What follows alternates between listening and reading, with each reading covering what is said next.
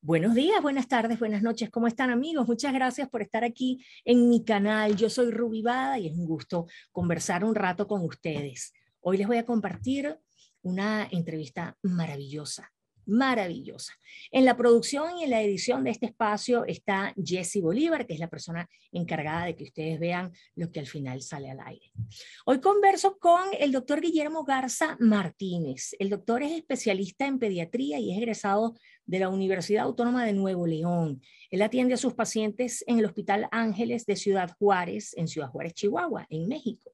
Y él fue mi médico tratante durante mi paso por el COVID, porque sí, no me pude escapar, medio COVID, y a mi esposo también, a los dos al mismo tiempo. ¿Cómo vivimos eso en casa? ¿Cómo vivimos teniendo un niño de 11 años que gracias a Dios no se contagió? ¿Qué fue lo que hicimos? ¿Cómo, ¿Cómo lo logramos? Bueno, de eso hablamos hoy y de muchas otras cosas interesantes como la importancia de la alimentación y el estilo de vida. ¿Qué opina el doctor de las vacunas que están ofreciéndonos hoy? Y muchos otros temas. De verdad que estuvo muy interesante. Los invito a que se suscriban a este canal y a que escuchen la opinión del doctor Guillermo Garza Martínez en esta historia del COVID y yo, aquí en Rubivada al aire.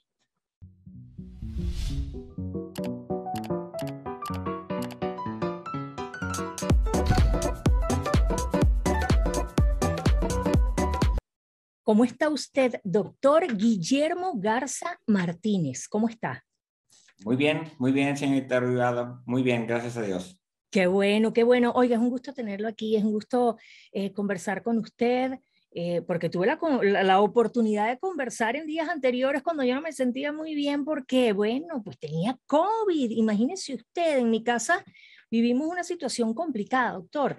Déjeme, le, le, comento un poco cómo estuvo el, el, panorama. Usted ya lo sabe, ¿verdad? Pero la gente no. Eh, mi esposo y yo agarramos el COVID casi que al mismo tiempo. Entonces, em, él se puso mal y él tuvo que ir al hospital.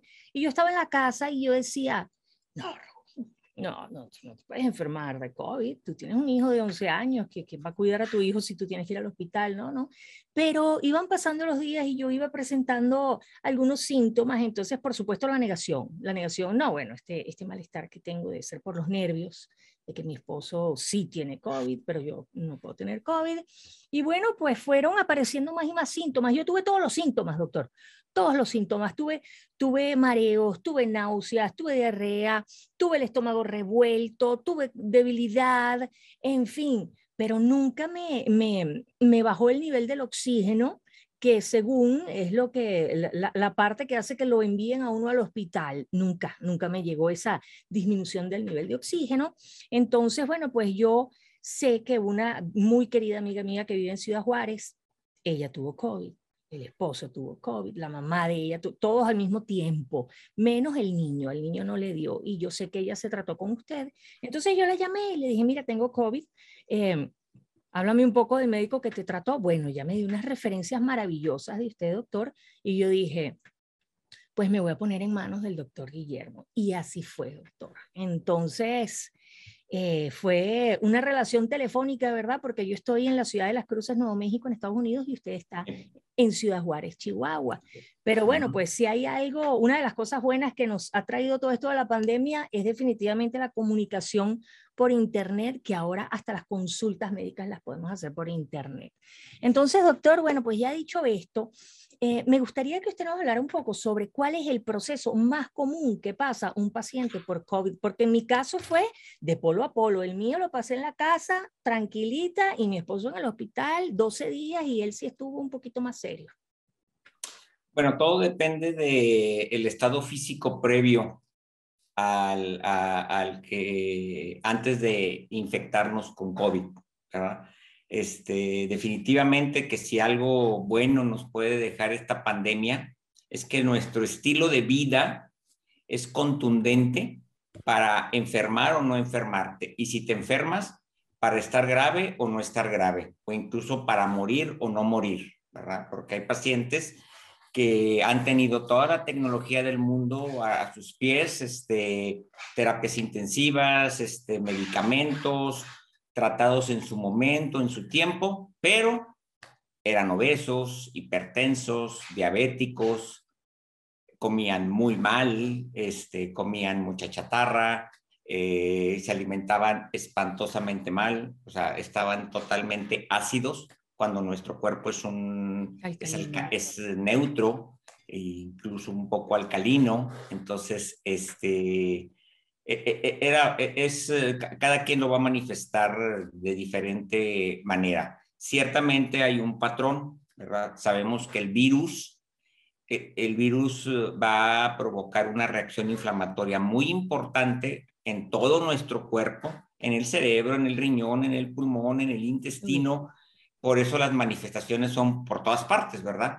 De repente más eh, con dolor de cabeza, alteraciones conductuales, de repente así como que se nos va un poquito la secuencia de lo que estamos haciendo, problema respiratorio que es el más frecuente, es la más frecuente y la más temida manifestación de esta enfermedad aunque también los problemas gastrointestinales han venido cobrando importancia conforme ha ido mutando esta situación. Hemos tenido pacientes con diarreas de 25 evacuaciones diarias, ¿verdad?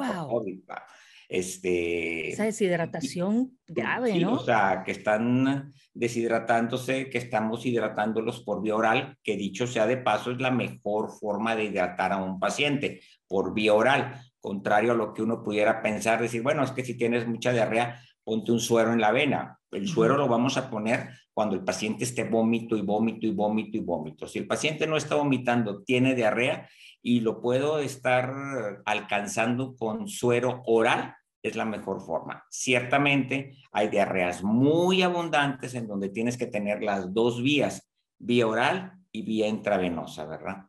Son la, menoría, la, la menor parte de los casos. En la mayoría de los casos, los casos que se ponen malitos, es en base a los coágulos que se están haciendo y cuando estos coágulos se forman en forma importante en el pulmón, pues es un problemón importantísimo, ¿verdad? Eh, el coágulo primero me va a dar problemas de, intercambio gaseoso, de oxigenación, ¿verdad? este, porque está precisamente en la parte funcional del pulmón. La parte funcional del pulmón, la parte importante donde se hace el intercambio gaseoso entre dióxido de carbono y oxígeno, no es en el bronquio, sino en unas bolsitas que están al final del bronquio, del bronquíolo, que son los alvéolos.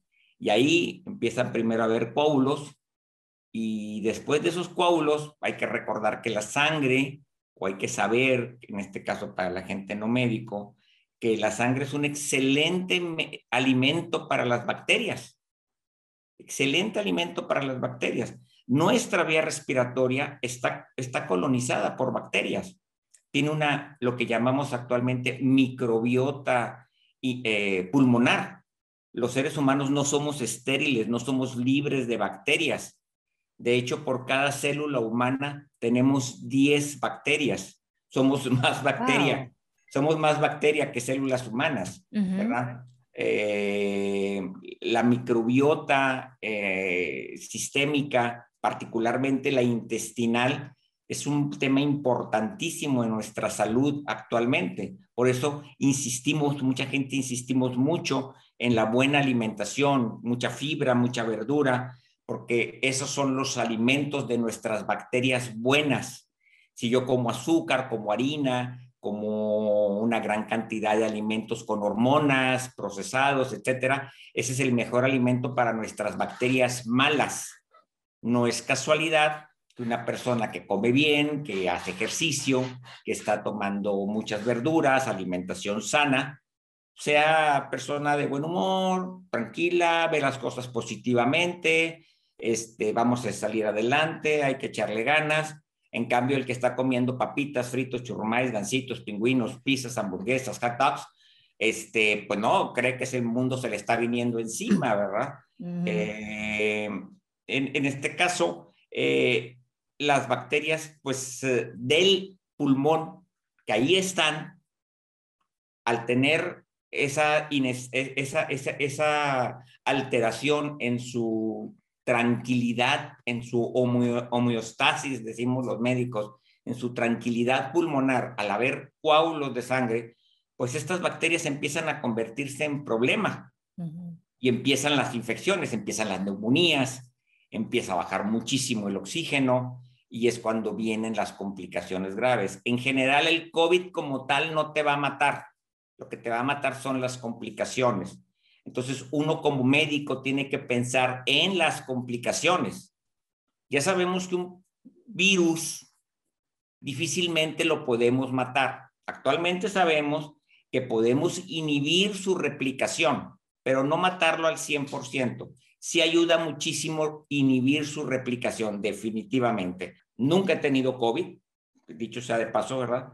A pesar de que nada más uso mi cubrebocas en mi consultorio, nunca he usado careta, nunca he usado el traje este de astronauta, nunca he usado guantes, porque considero que eh, la parte más importante para evitar el COVID es la salud física la salud física. En buena condición. Y mental, ¿verdad? Oiga, y, discúlpeme que lo interrumpa, discúlpeme porque ya, ya lo, lo, veo que quiere usted pasar a otro punto, pero es que tengo una, un par de preguntas que hacerle. Mire, usted nos está diciendo que indudablemente una buena condición física es eh, el mejor escudo protector que podemos tener para, para, librarnos del COVID, ¿verdad? Pero hemos visto casos, hay, hay, hay, hay, algunos casos, no voy a decir nombres, pero hay dos casos de dos personas públicas eh, uno de ellos es un cantante venezolano y el otro es el esposo de una chica fitness venezolana muy famosa. Son personas que, vaya, uno los ve y eh, personas eh, atléticas que hacen ejercicio, que entrenan todos los días. A uno de ellos le dio COVID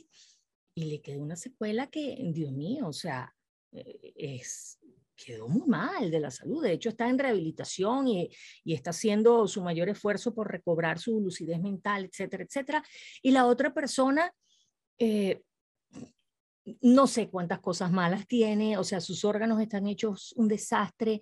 Entonces yo tiendo aquí a pensar, porque, porque eso nos confunde. Uno dice, caramba, pero si esta persona que se ve tan bien y que hace tanto ejercicio y que es tan atlética, mira cómo quedó después del COVID, que quedará para los que no hacemos tanto ejercicio. Entonces aquí, ayer estaba hablando con mi productora y coincidimos en que ¿qué será? ¿Qué será? Que a lo mejor ese, ese nivel de, de, físico, de musculatura, lo consiguen inyectándose esteroides o alguna cosa que a la final te va a pasar la factura. O sea, ¿qué es lo que sucede, doctor? Porque en esos dos casos en específico uno dice, caramba, pero si esta persona tiene un estilo de vida tan saludable y usted sabe que ahora las redes sociales todo lo postean.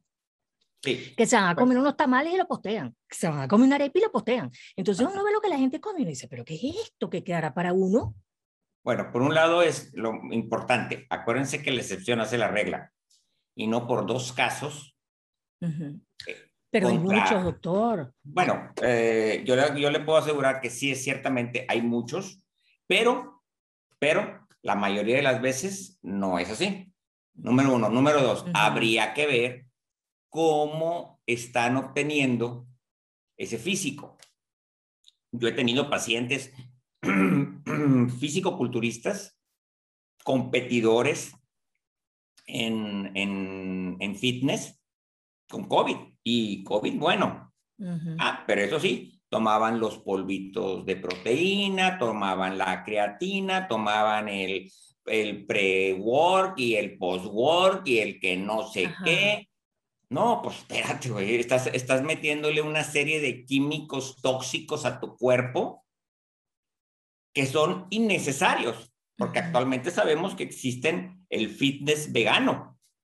Hay gente vegana con tan buen desarrollo muscular como el que no es vegano. Yo actualmente no soy vegano, pero en marzo del año pasado dije, o sea, yo no me voy a encerrar. Jamás cancelé mi consulta. Jamás, las únicas personas que consultaba por video o por teléfono, era por la distancia, como en el caso de usted, o personas que ya no se podían mover de su casa porque estaban pegadas al tanque de oxígeno. Aquí en México no es tan fácil accesar al hospital. Si en un momento dado tienes problemas de oxigenación, llegó el momento en Ciudad Juárez en octubre o noviembre en donde no había hospitales, estaba lleno. El sector salud estaba lleno, el sector privado estaba lleno. Te quedabas con el dinero en la mano para poder entrar a un hospital. Esos fueron los pacientes que yo atendí en forma virtual. Todos los demás fueron en presencial. Ahora, soy pediatra. de antemano les puedo decir que los niños son la principal fuente de contagio. ¿Por qué? Porque son asintomáticos.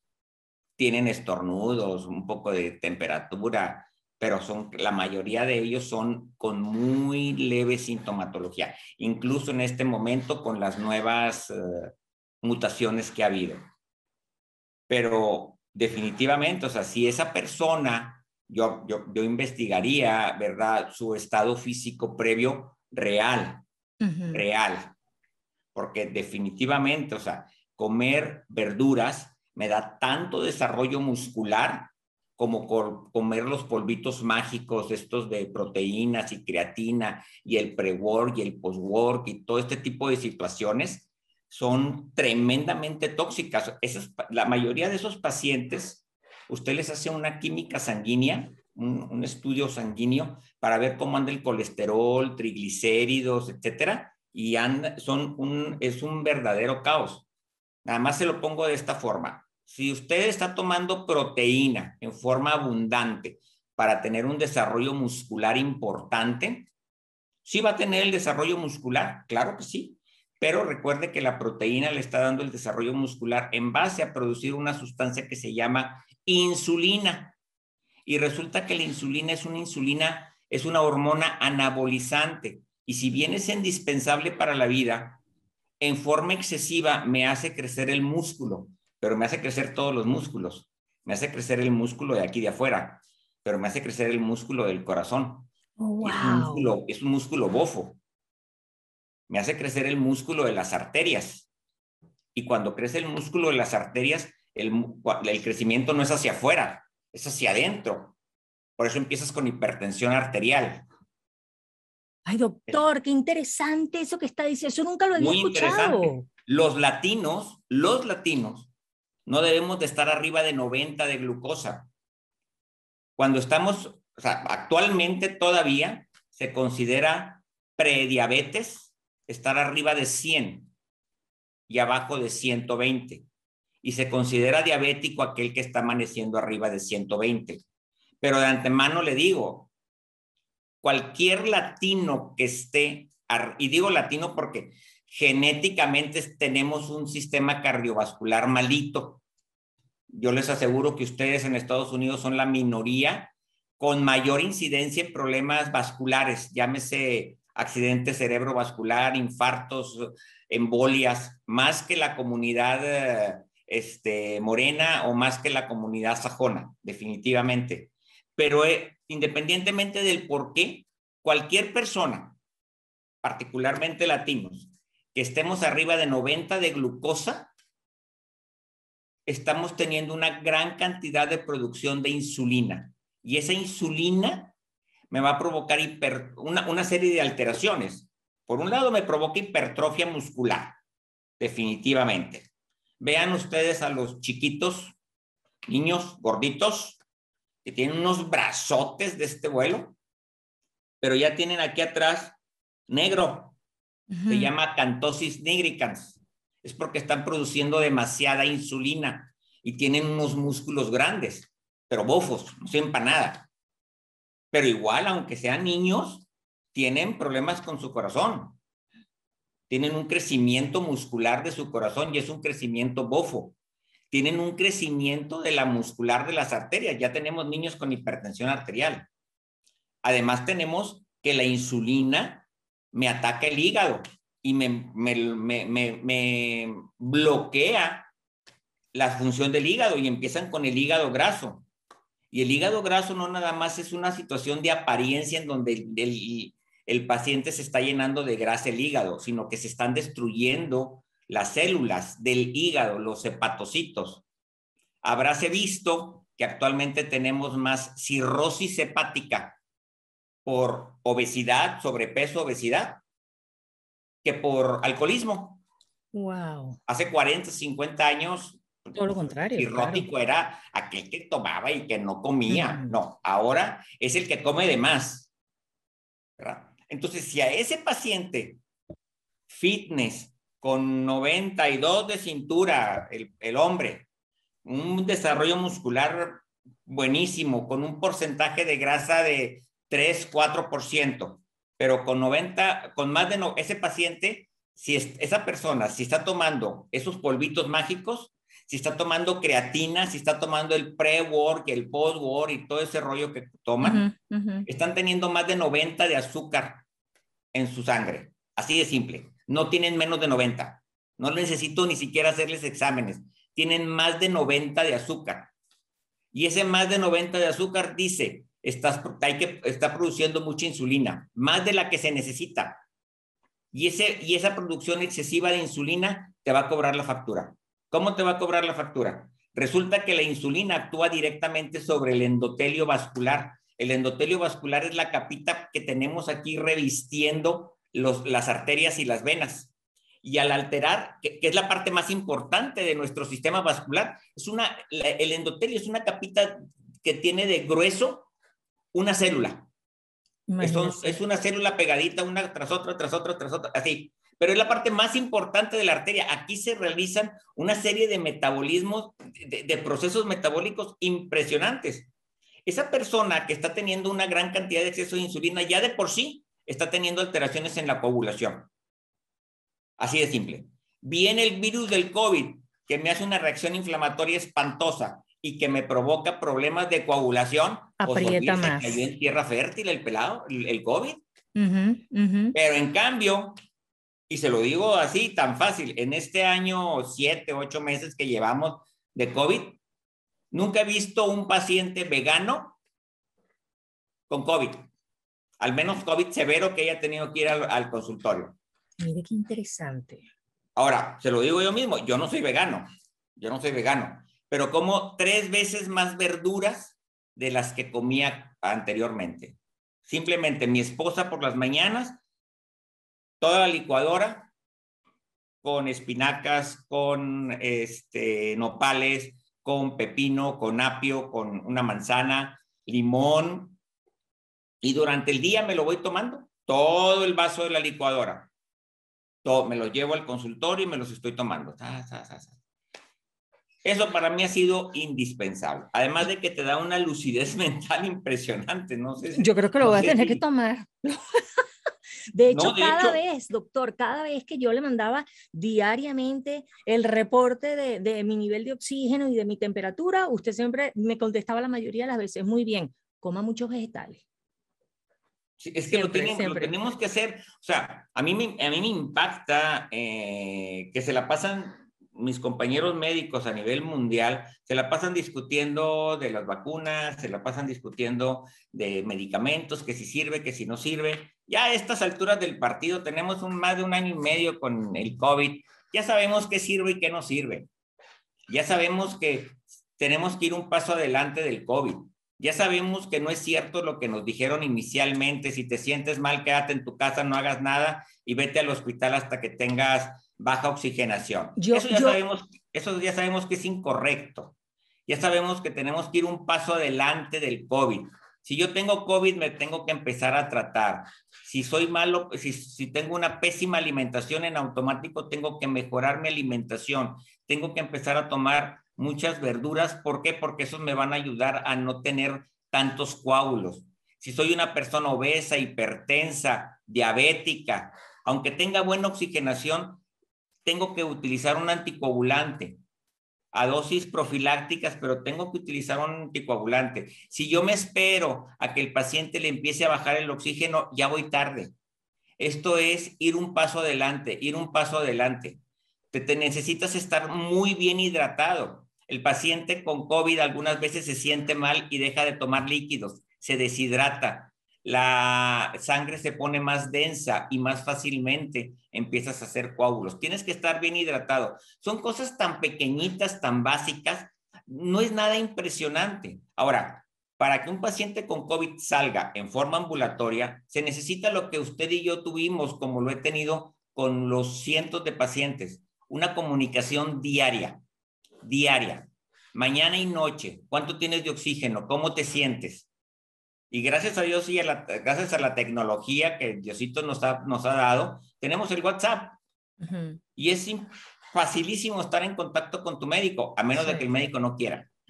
Así es Ah, no, no, doctor, es que parece un momento. Nosotros, porque en nuestros países latinos tenemos la eh, fortuna de tener los médicos que tenemos, pero aquí en Estados Unidos hay médicos que, mire, o sea, usted los ve nada más y va para la consulta y del resto ya no lo ve más nunca ni habla más nunca hasta que tenga una próxima consulta. O sea, no, no, no, es la misma relación. yo lo que le puedo decir es de que eh, en este año y medio ha sido un año y medio muy intenso de mucho trabajo y de grandes satisfacciones, porque me he dado cuenta que ya, ya, ya lo sabía, porque siempre he tenido muchísimo contacto con mis pacientes pediátricos, siempre, o sea, mis pacientes, todo, toda la vida, mis pacientes han tenido el teléfono de mi celular desde que hay celular, toda la vida ahora con el WhatsApp, pues con mayor razón, ¿verdad?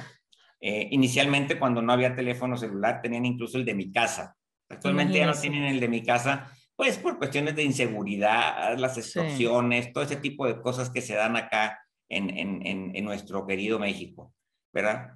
Pero el contacto, el contacto con el paciente, el que el, que el paciente sienta que el médico se puso la camiseta con él y que lo está siguiendo momento a momento, momento a momento, eso es indispensable para que el paciente salga adelante. Independientemente que si le di vermectina, no se la di, etcétera, lo importante es estar en contacto. Y claro, que el, el, médico tenga un poquito de cerebro y diga, ¿sabes qué? Tengo que ir un paso adelante de esta enfermedad, porque si me gana, ya no la voy a alcanzar.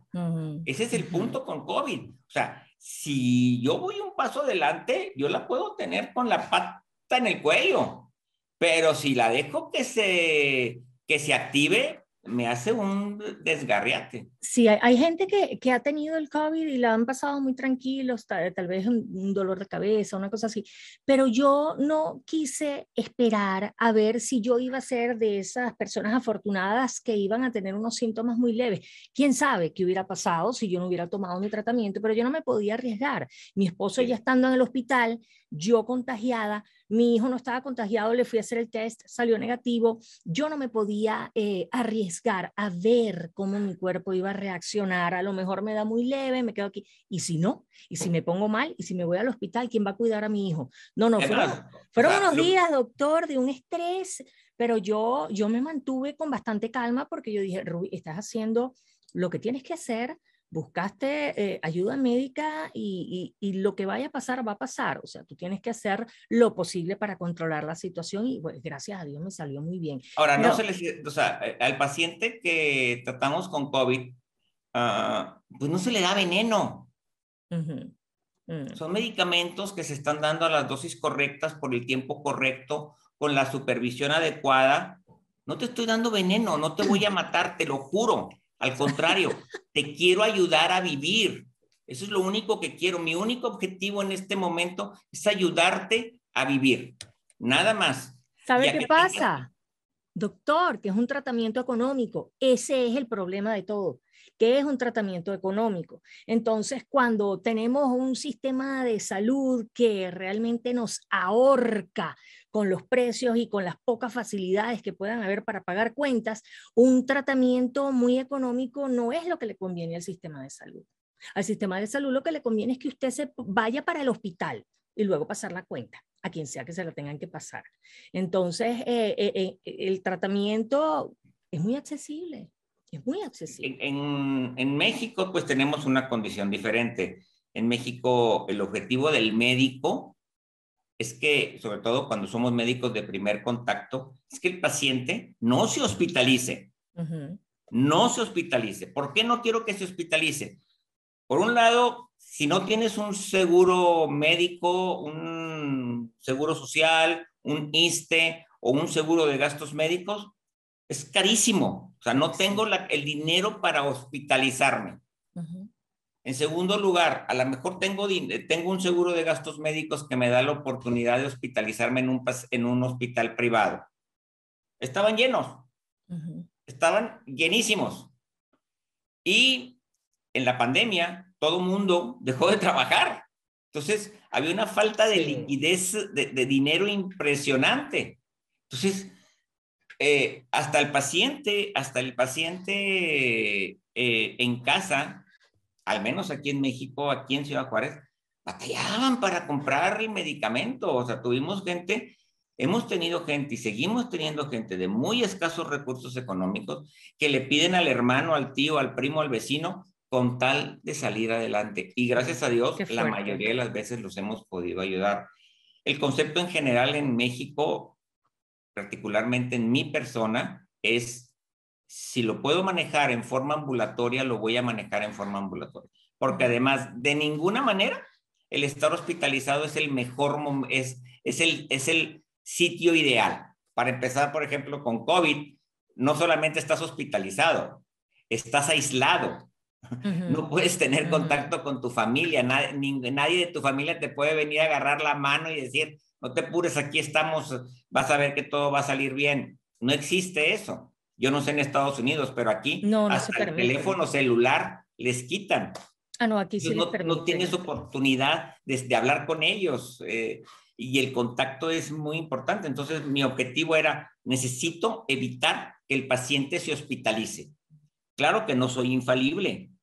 Grandes amigos míos, con todo y mi pesar, desgraciadamente fallecieron. No, no, soy un dios de ninguna manera, ni los médicos que atendemos eh, COVID aquí en México somos dioses. No, no, no. Pero de antemano lo que sí debe de saber la gente y debe, yo creo que lo sabe estar consciente, es de que hacemos hasta lo imposible para que el paciente le vaya bien.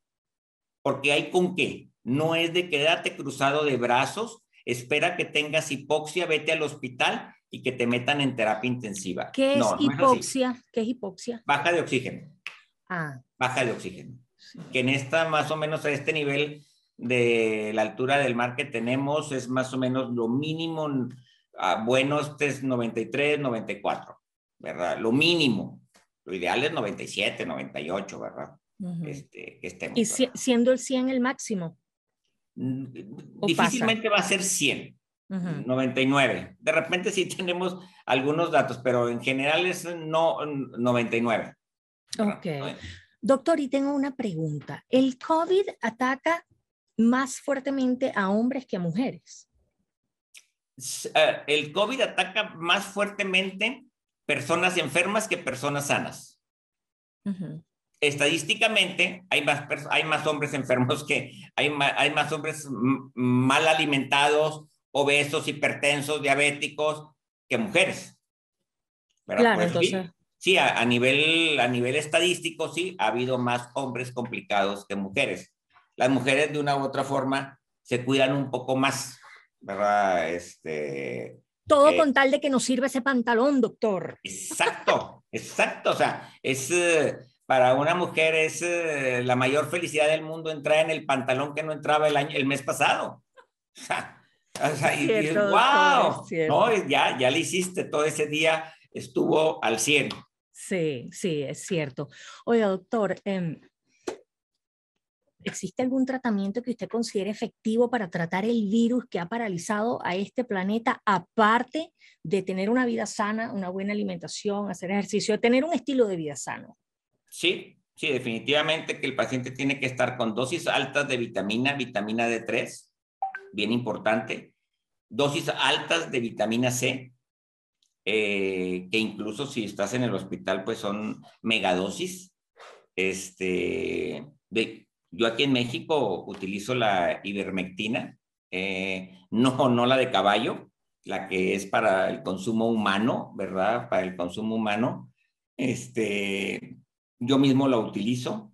Incluso hay protocolos hechos en Estados Unidos en donde hablan de repetirla cada 20, 21 días, una pequeña dosis, y no pasa absolutamente nada. No es cierto que es dañina, ¿Qué es la ivermectina? ¿Qué es? Bueno, inicialmente la ivermectina este, se manejó como un desparasitador desde siempre, ¿verdad? nos ayuda con los parásitos intestinales, nos ayuda con los parásitos de la piel. Se utiliza en, las, en la sarna, eh, cuando tenemos garrapatas, eh, en las, lo que llamamos ectoparasitosis. Las ectoparasitosis son los parásitos que andan en nuestra piel te fuiste al campo, este, te revolcaste en la hierba, etcétera, agarraste garrapatas, ¿verdad? o de repente te fuiste a dar la vuelta ya por Medio Oriente, anduviste en tu mes sabático y demás, este, y vienes con dermatitis en tu piel, la mayoría de las veces es sarna, sarcoptes, ¿verdad? Entonces, se utiliza mucho la ivermectina, mucho. Los animalitos la utilizan mucho. Yo particularmente tengo en casa, su casa, un golden retriever y un gatito, y claro que toman ivermectina cada mes, no por recomendación mía, sino por recomendación de su, de su médico veterinario. ¿Por qué? Porque eso evita, a pesar de que tenemos muchísimo jardín, este, muchas áreas verdes, eh, el área donde vivimos pues es un área cuidada, por así decirlo, este, que deberían de estar infestándose de garrapatas con cierta regularidad, jamás las tienen. ¿Por qué? Porque de los meses de marzo a noviembre toman ivermectina, ¿verdad?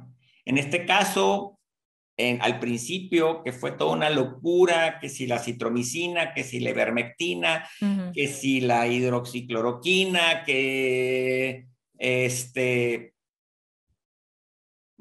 descubrieron que la ivermectina producía una inhibición de la replicación viral, ¿verdad? Y empezaron, al pasar de los meses, al pasar de los meses, se dieron cuenta que países que están utilizando con regularidad la ivermectina para estar desparasitando a la gente, porque es muchísima la cantidad de parasitosis. O sea, estamos hablando de países del tercer mundo que están eh, en graves condiciones eh, económicas.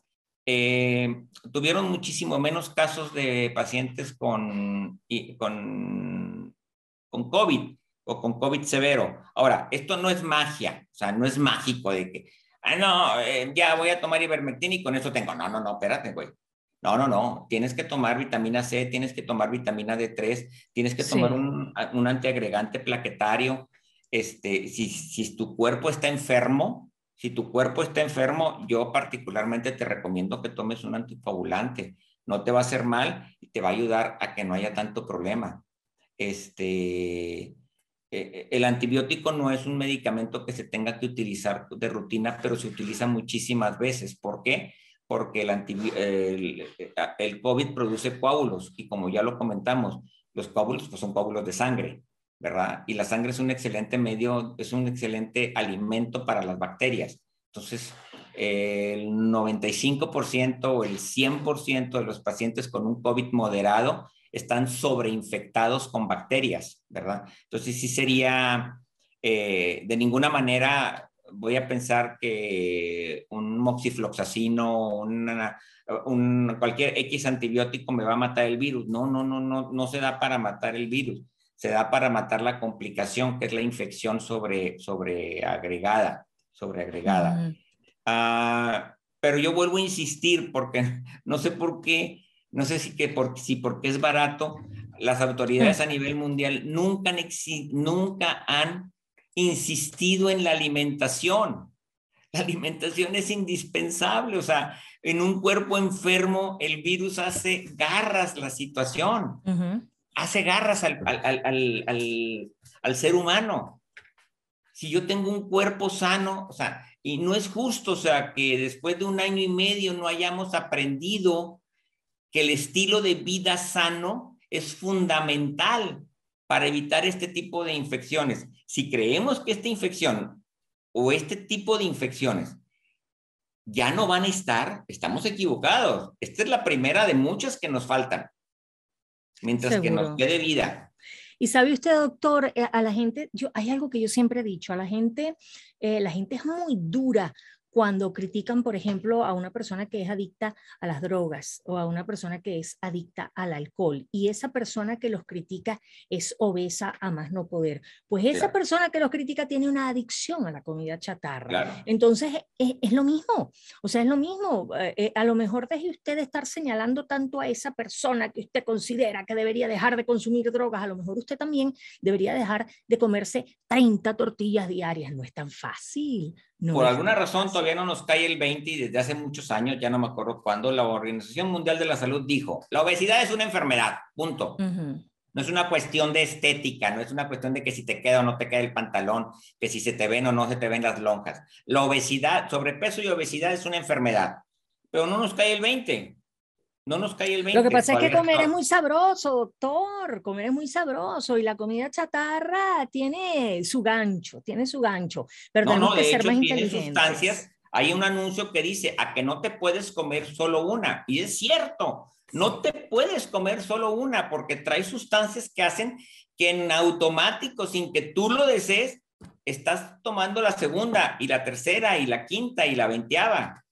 Así no, no, es, que, es que nos envenenan descaradamente, descaradamente. tenemos conceptos que no queremos cambiar. El niño gordo, ya déjalo en paz, que coma lo que quiera. Cuando crezca va a enflacar. Falso. Falso. Niño gordo es, es adolescente gordo y adulto gordo. Y además con una serie de broncas psicológicas porque está gordo y no puede hacer ejercicio se va al fútbol y siempre lo ponen de portero. ¿Por qué? Pues porque pues, no te va a mover, ¿verdad? Pues, nomás va a estar ahí. No, no, no, se trata de que seas defensa o medio o delantero, que andes para arriba y para abajo, ¿verdad? Este, claro, o sea, no existe esto que existe el gordo feliz. Estoy gordo, pero estoy feliz. Sí, si me pongo es la, excusa más, más, más si me pongo a dieta, me pongo de mal humor. Pues claro que te vas a poner de mal humor porque la, el azúcar que estás dejando de comer ya te había hecho adicto y ahorita estás en el síndrome de abstinencia, por eso te estás de mal humor. Si te esperas, ese, ese, ese mal humor va a desaparecer en un mes y de ahí para el real vas a tener la forma, la, la energía, eh, la disposición de comer sano. Insisto mucho en esto del COVID con la alimentación sana, porque si no nos, si no aprendemos a tener un estilo de vida después de este zarandeada que nos ha dado Diosito con esta pandemia, no nos la dio Diosito porque nosotros mismos la creamos, pero este, eh, la hemos creado nosotros con todo el daño que estamos haciendo al planeta. Pero vaya, por favor, cambiemos nuestro estilo de vida, comamos sano, comamos sano, comamos muchas verduras. Y a la hora que te sientas enfermo, hazte la prueba. Y si tienes COVID, tienes COVID. O sea, no le saques. No digas, no, no es gripa. No, oye, pues si no es pecado tener COVID. Claro. Tengo COVID, al principio me acuerdo, tengo COVID, pero no le diga a nadie, oye, pero si no es lepra, si vaya, no tienes la culpa de tener COVID. Sí, nada más es cuestión de tomar las, las precauciones. Yo desde un principio, doctor, yo dije, yo, no voy a vivir con miedo. Estoy hablando antes de haber agarrado el COVID. Yo no voy a vivir con miedo, yo voy a tomar mis precauciones y bueno, pues ni modo, usar mi mascarilla y mantenerme, ¿sabe? Lavándome las manos y procurar estar tocándome lo menos posible. Pero es que son medidas que se toman hasta para evitar una gripa normal común y corriente.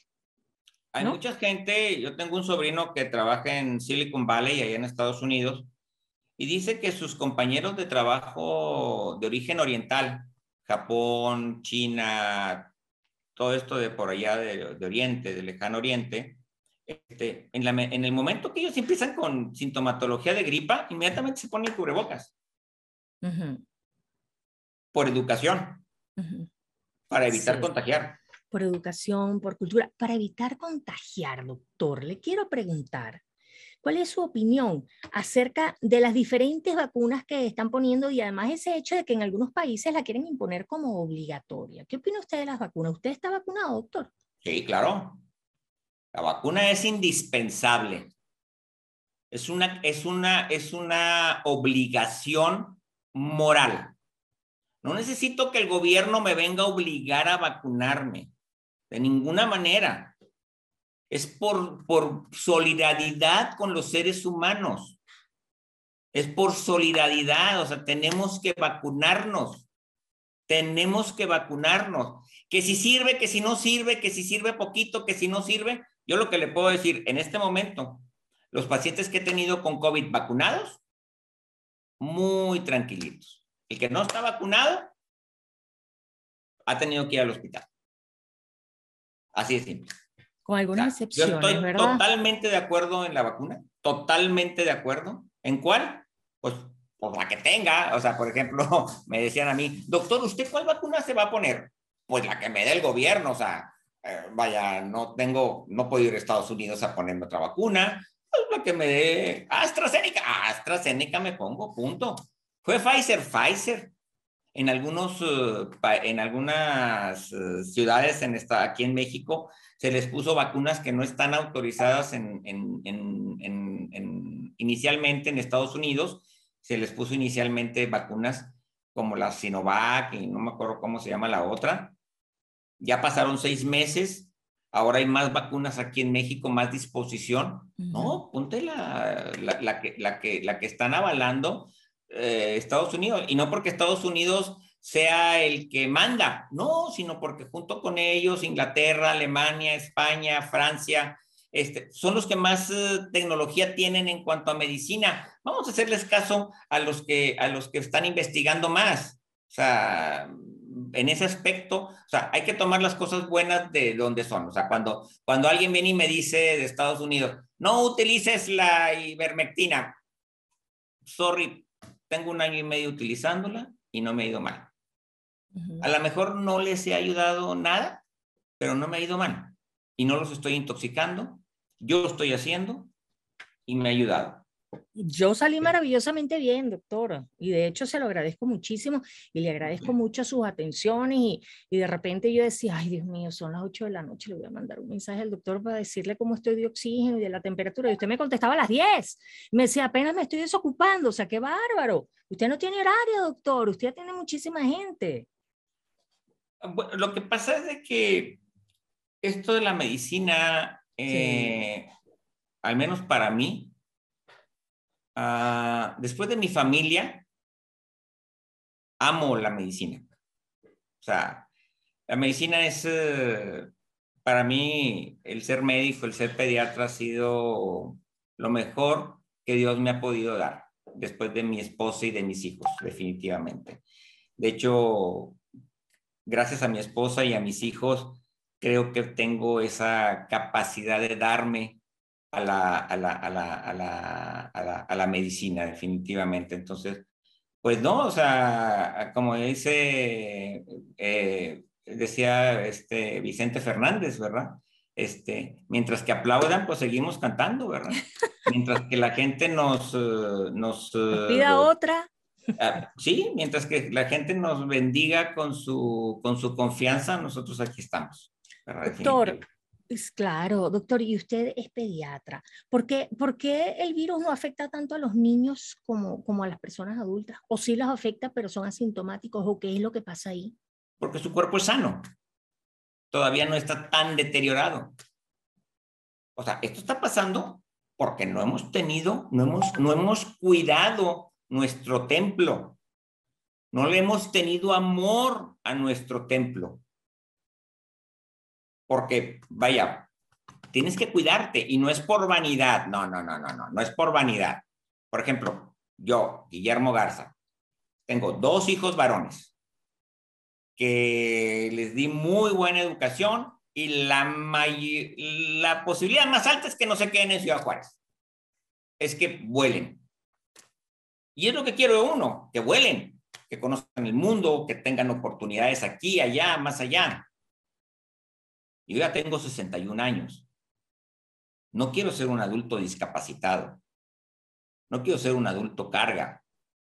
No quiero que me tengan que venir a cambiar el pañal.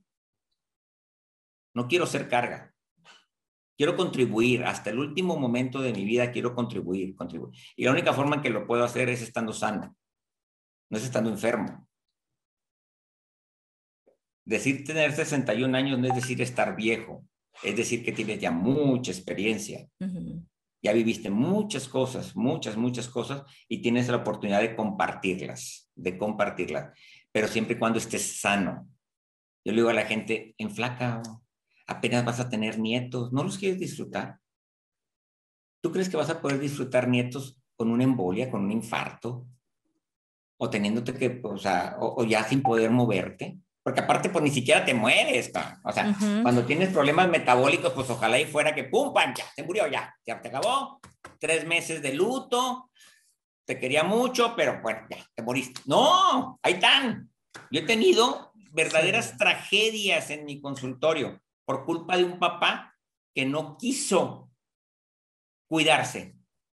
Y al no quererse cuidar a los 45, 50 años ya estaba infartado. Y aquí en México no hay un seguro de disability real, o sea, que te, que te, que te mantenga al, 100. ¿No? ¿Qué pasó? Sus tres hijos, uno en prepa y dos en las escuelas ya en, la, en, en las licenciaturas, ¡pum! Se tuvieron que salir de la escuela para ponerse a trabajar en la maquila. trabajar, sí. En la maquila. Mm. O sea, vaya, no es porque sea mala la maquila, ¿verdad? Pero pues, iban punteando para más. Sí, sí. No, se tuvieron que poner a trabajar. ¿Por qué? Pues porque papá ya no, y, había, y ahora ya había que mantenerlo. Había que mantener al papá. ¿verdad? Y, y, atenderlo, y llevarlo, y traerlo, y todo este tipo de cosas. Por eso hay que cuidarse, no es por vanidad, no, no, no, no, no, cuidado. O sea, no es por vanidad, es por amor. Amor a tu familia, amor a tu esposa. No quiero ser carga. Definitivamente que no quiero ser carga. Insisto, en este año y medio ya todo mundo deberíamos de tener un estilo de vida sano. ¿Qué estamos esperando? ¿Creen que hay vacunas mágicas? No, no existen las vacunas mágicas. La vacuna va a funcionar en base a nuestro estado de salud y lo dijeron desde el principio. La vacuna no previene COVID, simplemente evita la gravedad de la enfermedad. Eso lo dijeron desde el principio. Fueron muy claritos. Entonces, ¿qué es lo que va a evitar la enfermedad? ¿Qué es lo que va a evitar o que va a ayudar muchísimo a la vacuna a que yo no me ponga grave? Mi estado de salud previo. Si tengo hipertensión arterial, voy a hacer lo posible por dejar de tener hipertensión arterial. Esta pastillita no me va a solucionar todo. No se vale tener hipertensión arterial y comer sándwiches de jamón y salchichas y es que dice que tiene bajo sodio. No, por favor, métete las verduras como una fregada. Así de simple. Sí, sí, es, difícil, es difícil controlar lo que se come. Es, es una adicción. Pero si uno piensa, en uno piensa lo que va a pasar, que nada más piensen a la hora que estás comiendo. Y no quiere decir que yo no coma chatarra, claro que como chatarra vengo de un fin de semana de boda familiar y claro que comí chatarra. Pero es que bueno, pero es que hacerlo de vez en cuando no pasa nada. Y hacer el ejercicio y eh, comer bien y, tomar Las sodas, doctor, las sodas, Dios mío, la bendita coca. Wow, eso forma parte del ADN del mexicano. México tenemos un grave problema. Hay una ingesta de refrescos gaseosos impresionante cuando somos un país pobre.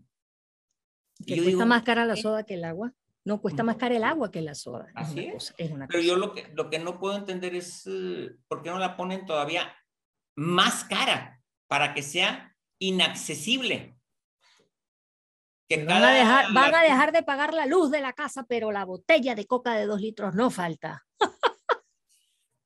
Alguna forma habría que hacer, alguna forma de veras, eh, eh, yo, eh, hay muchas implicaciones del por qué se toma Coca-Cola o por qué se comen hamburguesas, ¿verdad?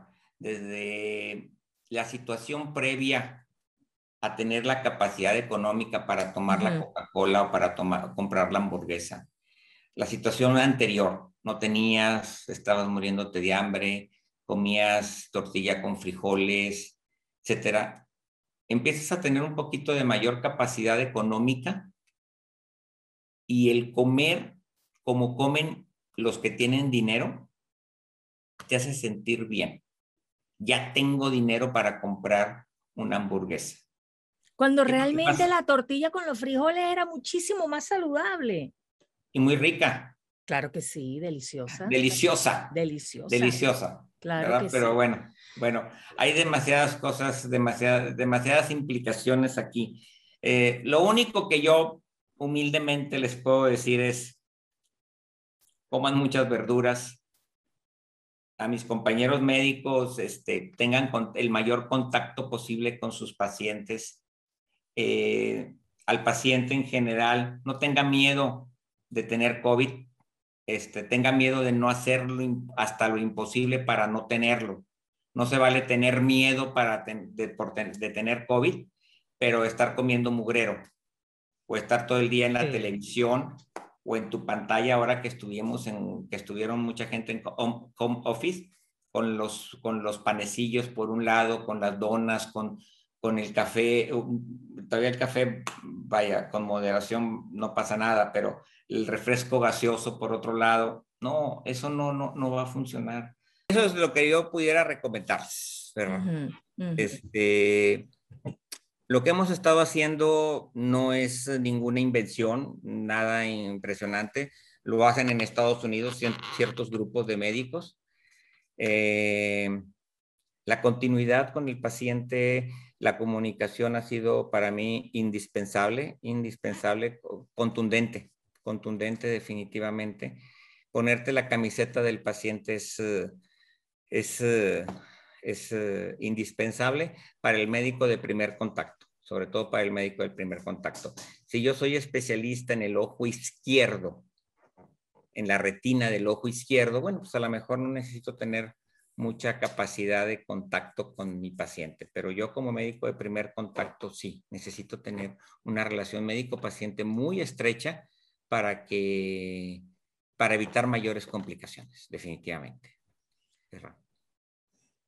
Uno, a lo mejor igual te va a curar un médico que te trate bien, a uno que no te trate tan bien, pero uno como paciente agradece muchísimo cuando el médico, cuando el doctor es un poquito empático y lo hace sentir a uno como atendido, como querido, como que uno le importa. Eso de verdad que ese, ese apapacho lo hace sentir bien a uno como paciente y de verdad yo le agradezco muchísimo sus atenciones, doctor, porque yo me sentí en todo momento atendida a pesar de que estuviésemos a la distancia. Y le quiero decir a la gente que aquí en la caja informativa de este video van a conseguir ustedes el contacto para que puedan comunicarse con el doctor Guillermo Garza en dado caso que quieran ustedes alguna eh, eh, consulta con el doctor.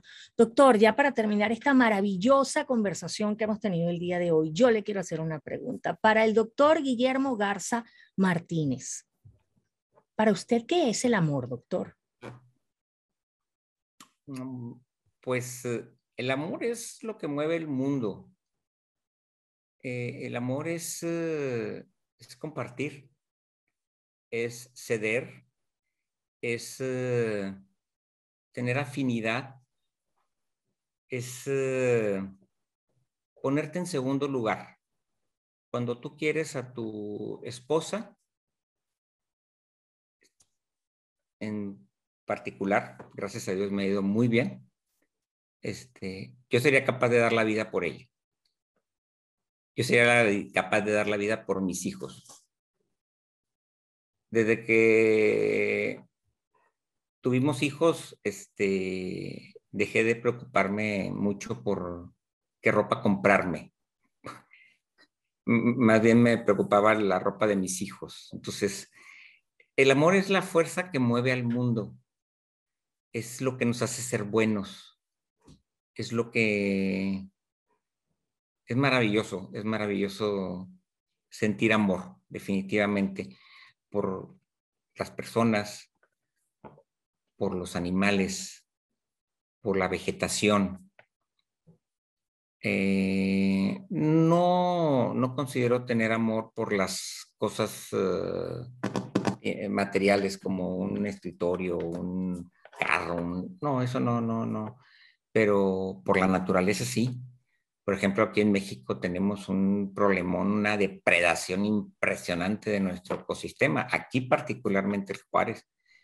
Eh, yo he estado metido en los últimos dos o tres años, cuatro años, ya no me acuerdo, en proteger nuestras, eh, nuestras áreas, nuestras pocas áreas verdes que tenemos en, en Ciudad Juárez. Y hemos logrado bastante. Hemos, tenemos hemos logrado eh, despertar conciencia en los vecinos. Aquí en, aquí en mi querido México, para vivir bien no es suficiente este, pagar impuestos como en Estados Unidos. Eh, ¿Por qué? Porque somos un país tan pobre que la mayor parte de los impuestos se tienen que dirigir a, tratar de resolver el problemón que tiene nuestra gente pobre, que es la mayor parte de nuestro, nuestro país, ¿verdad? Entonces, la gente que somos de clase media, eh, em, con un poquito de capacidad y uniendo esfuerzos, es que es impresionante cuando te encuentras con gente que también quiere lo mismo que tú quieres, que tú que ama lo mismo que tú amas, con muy poquita capacidad económica, aunque sea con muy poquita, pero todos juntos se pueden hacer cosas eh, maravillosas. Tenemos áreas que hemos recuperado desde el punto de vista ecológico en forma impresionante. Somos una de las eh, ciudades a nivel, casi le puedo decir que a nivel nacional, pero estoy segurísimo que a nivel estatal, que somos los vecinos los que hemos invertido para tener agua tratada en las áreas, en las áreas verdes que estamos recuperando. No estamos gastando agua potable, estamos con agua tratada y hemos hecho la inversión de nuestra bolsa, independientemente que se paguen impuestos, ¿verdad? Porque mucha gente cree que porque se pagan impuestos ya cumpliste con tu deber.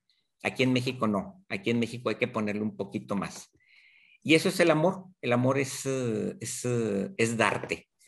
Darte a la pareja, darte al hijo, darte a tu paciente, darte a, los, a, la, a la gente que tienes alrededor.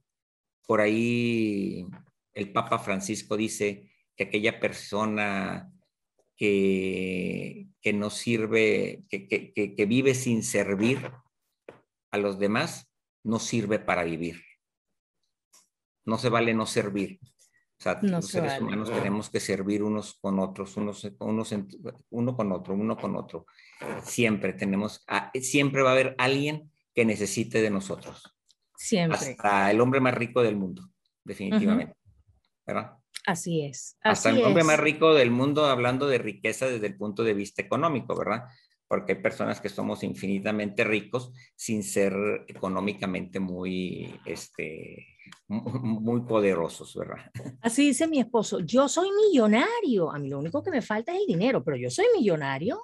Claro, claro. Y es correcto. Realmente, realmente el tener el dinero pues ya es pecata minuta, ¿verdad? Ya si lo tuviste bien y si no lo tuviste bien, pero si tuviste una buena familia, un buen esposo, una buena, un buen desarrollo profesional, este, tuviste vida, te levantaste el día de hoy, este, eres, eres, eres millonario. Tienes ganas de ayudar a la gente, tienes ganas de seguir adelante, tienes ganas, o sea, no te estás durmiendo en tus laureles, ni te sientes, uh, este, como dice, decía un maestro, hay médicos que parece que la Virgen les habla. ¡Ay, sí! ¿Por qué, maestro? Es que siempre miran hacia arriba, nunca miran a los ojos al paciente. Sí, sí, sí. ah, bueno, pues sí, cierto, tienen razón. Sí, no, no, no, no. qué incomodidad, qué incomodidad. Así, Así es. es. Doctor, le agradezco muchísimo su tiempo, sus palabras, de verdad que fue un placer conversar con usted.